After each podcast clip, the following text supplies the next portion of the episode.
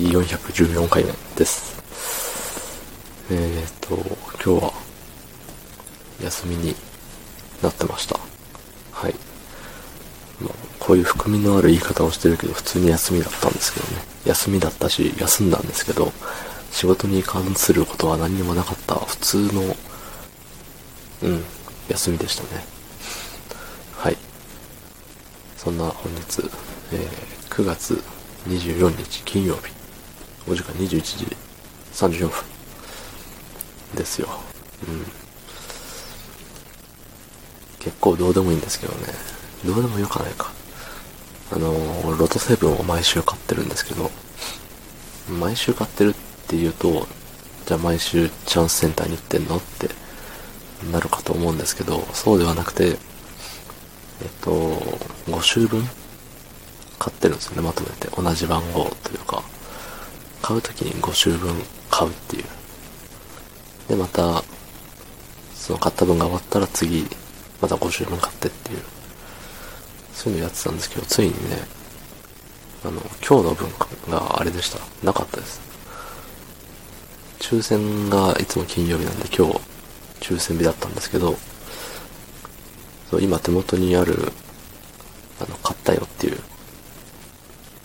いつの分まで買ったよっていう紙を見てたら、あの、先週の金曜日までで、それに気づいたのがもう9時ぐらいでね、そう、もうチャンスセンターが閉まっているし、今日の抽選も終わってるので、もうダメでしたよと。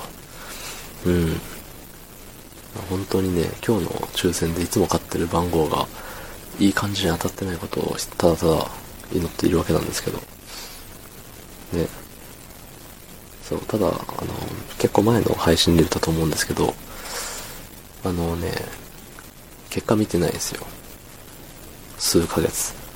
もう何週分 ?15 週、10、20週分ぐらいかな。結果見てなくて。そう。いつ見ようかなって。1年買って、でも1年間、ん ?2 年だったかな。あの、当たった時の換金できる、あの期限がその抽選日から1年後だか2年後だか、そんな感じだったんで、あんまり、あれすると良くないんですけど、だからまあ半年に1回チェックとかにしようかな。ただなんかね、見るぞって言って見る機会があんまなくて、うん、あの、僕の知る、知らないだけかもしれないですけど、あの、何？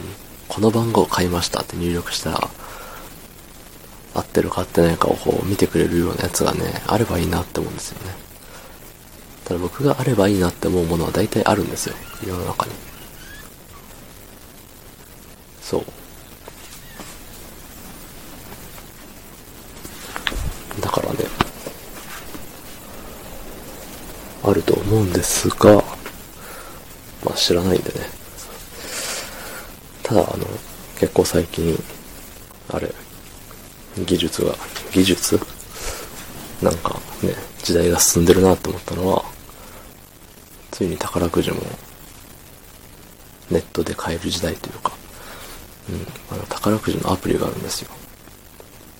そのアプリで、毎週これを永遠に買い続けるみたいな。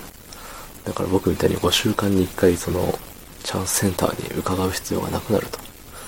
うん。いや、すげえな。すげえなと思うけれども、やってないですよね、それを。それをやっとけば今日も、ね、あ、しまったって、ならなかったんですけどね。まあ、後の祭りってやつですよ。ええ。そんな、そんな一日でしたね。すっごいどうでもいいけど、あの、イケアの、あの、イケアに行ったことがあるんですけど、イケアに行ったことがあって、かつ、その中のレストランみたいな、フードコート的なとこでご飯食べたことあるんですけど、あの、水飲むコップ小さすぎ問題ですよね。わかる人あんまりいないと思うんですけど、兼用のコップより小さいじゃないかって。ね。比較するものが汚いんですけど、本当もう一杯買って飲んだらおしまいって。スウェーデンの人はそういうもんなのかって思ってましたね。はい。そんな感じで昨日の配信を聞いてくれた方、いいねを押してくれた方、ありがとうございます。明日もお願いします。はい。ありがとうございました。